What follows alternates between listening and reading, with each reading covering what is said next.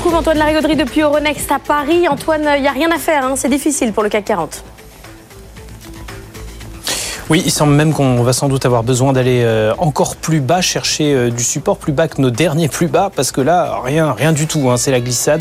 Et en plus, on a tout fait pour essayer de remonter en fin de séance, après un gros décalage à l'ouverture, mais impossible. Il n'y avait aucun relais, aucune dynamique. On termine en légère baisse. Du coup, comme Wall Street a terminé en baisse de 0,37% pour le S&P 500, qu'en Asie, c'est vraiment pas la joie ce matin, notamment à Hong Kong avec une forte baisse, euh, ben, rien de bien bon à attendre. Tiens, une statistique assez marquante sur les marchés actions asiatiques. L'indice Nikkei a doublé de valeur depuis les plus bas de la crise Covid.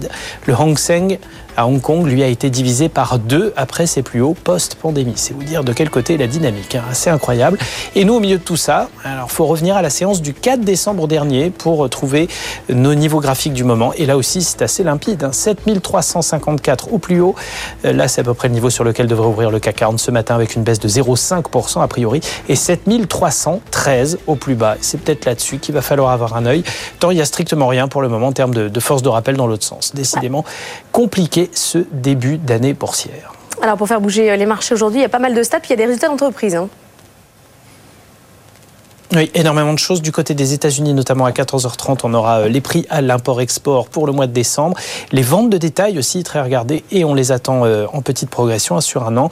On aura également la production industrielle de décembre, ainsi que l'indice immobilier NHP pour le mois de janvier. Au Royaume-Uni, inflation, hein, les prix à la consommation pour le mois de décembre. On attend 3,7% euh, de hausse en normes harmonisées Union européenne.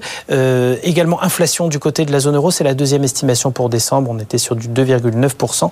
Et puis les résultats d'entreprise, vous en parliez, quelques petites choses à venir du côté euh, de Paris avec euh, les euh, résultats de Virbac, de Dronevol, de Catering International Services. Puis aux États-Unis, évidemment, suivra US Bancorp dans le secteur financier. De quoi faire bouger aussi les taux hein, avec un 10 ans américain de retour au-delà des 4%. Et puis un euro-dollar au plus bas depuis un mois. On est en train de, de tester les niveaux sous 1,09. Merci.